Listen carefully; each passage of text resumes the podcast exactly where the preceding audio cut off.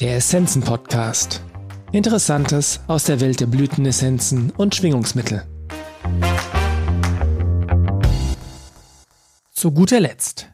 Januar 2023.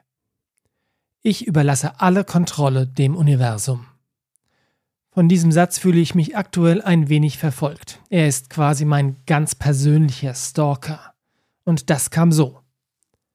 Seit einigen Monaten habe ich es mir zur Gewohnheit gemacht, morgens mit Affirmationen in den Tag zu starten. Ich teste sie mir immer für einen bestimmten Zeitraum, meistens zwei bis drei Wochen aus, und zwar aus dem Buch Die universelle Testliste von Katrin Remmelberger per Muskeltest. Meiner persönlichen Erfahrung nach können Affirmationen nutzlos oder durchschlagend oder irgendetwas dazwischen sein. Es kommt immer darauf an, wie ernsthaft und bewusst ich sie verwende. Aber das ist ein ganz eigenes Thema, auf das ich sicher zurückkommen werde. Um meinen Affirmationen den nötigen Wumms zu verleihen, nutze ich eine Technik mit dem Namen Deep States, die auf der Arbeit des australischen Kinesiologen Andrew Verity beruht. Man kann sie im Rahmen der Blueprint-Kursreihe erlernen, die übrigens in diesem Jahr auch wieder in Deutschland von Kira Gasbeck angeboten wird. Ein kleiner Wink mit dem Zaunpfahl an die Kinesiologen unter meinen Zuhörern.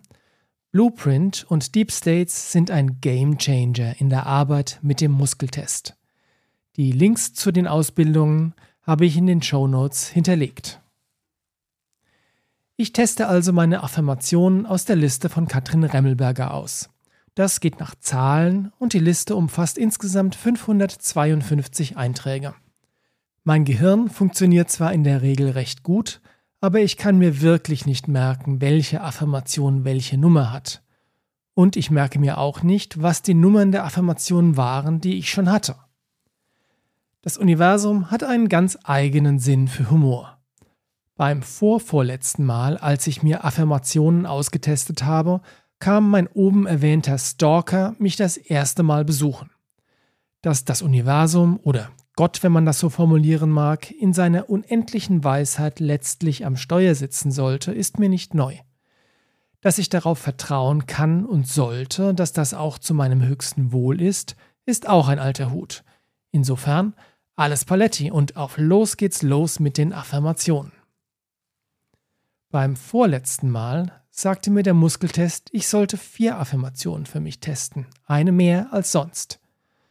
Beim Testen nach Nummern tauchte an Position 1 und 3 interessanterweise dieselbe Zahl auf. 267. Zweimal dieselbe Affirmation, schien also wichtig zu sein. Nach dem Testen habe ich, nichts Böses ahnend, die Affirmationen nachgeschlagen und fühlte mich wie von einem oder eher zwei Pferden getreten. Die Affirmation Nummer 267 lautete wieder Ich überlasse alle Kontrolle dem Universum.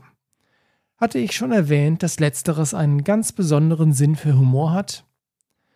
Da ich zu 100% davon überzeugt bin, dass ich dem Muskeltest vertrauen kann, habe ich das also akzeptiert und mir jeden Morgen reingezogen. Etwas mürrisch war ich dabei jedoch schon, zumindest anfangs. Unnötig zu erwähnen, dass bei meinen aktuellen Affirmationen schon wieder die Nummer 267 aufgetaucht ist, aber nur einmal. Ich scheine also doch irgendwie Fortschritte zu machen. Und nun? Was fange ich damit an? Was bedeutet es, alle Kontrolle dem Universum zu überlassen? Muss ich jetzt gar nichts mehr selbst entscheiden? Äh, doch. Aber wenn einen das Universum in eine bestimmte Richtung schiebt, dann ist es ganz hilfreich, mal ernsthaft darüber nachzudenken, zumindest in Bezug auf dieses Thema, den Drang zu Kontrolle und oder Widerstand aufzugeben. Bei mir sah das in den letzten Tagen konkret so aus. Das Thema Audiopodcast beschäftigt mich schon eine Weile und auf sehr tiefer Ebene weiß ich, dass dieses Medium für mich, mein Leben und den Essenzenladen sehr wichtig werden wird. Oberflächlich betrachtet ergibt das für den Essenzenladen natürlich Sinn. Aber mein Gefühl sagt mir, dass es da noch viel tiefer gehende Gründe gibt, zu denen ich noch keinerlei Zugang habe. Da ich gelernt habe, meinem Bauchgefühl zu vertrauen, besonders wenn es so stark und deutlich ist, tappe ich also wie ein Halbblinder mit vorsichtigen Schritten in diese für mich noch neue Welt. Bereits konsumierbare Ergebnisse sind der Essenzen-Podcast, den Sie gerade hören, und das Projekt Unsere kleine große Welt, das ich zusammen mit Andrea Schlauersbach mache. In inzwischen 20 Jahren Essenzenladen habe ich gelernt, dass klassisches Marketing für uns nicht funktioniert. Es fühlt sich einfach nicht richtig an, denn letztlich hat die Art und Weise, wie traditionell geworben wird, oft auch einen manipulativen Charakter. Zumindest ist die Gefahr sehr groß, dass das geschieht passt nicht für uns. Dennoch habe ich das Bedürfnis, den Essenzen-Podcast unter das Volk zu bringen, bekannt zu machen, Reichweite zu bekommen. Ist ja auch klar, denn auch wenn es mir Spaß macht zu podcasten, ist es kein reiner Selbstzweck, sondern soll Informationen zur Verfügung stellen und Menschen für das Thema Essenzen interessieren. Und Informationen können nur dann nützlich sein, wenn sie auch Empfänger haben. Was liegt also näher, als sich Unterstützung zu holen? In der Podcasting-Welt gibt es eine Reihe von Experten und Coaches, die ihre Dienstleistungen anbieten. Bei einem von ihnen, der mich anspricht, habe ich mir also ein kostenloses Kennenlerngespräch gebucht. Das Gespräch war gut und der Coach hat wirklich Ahnung von dem, was er da anbietet.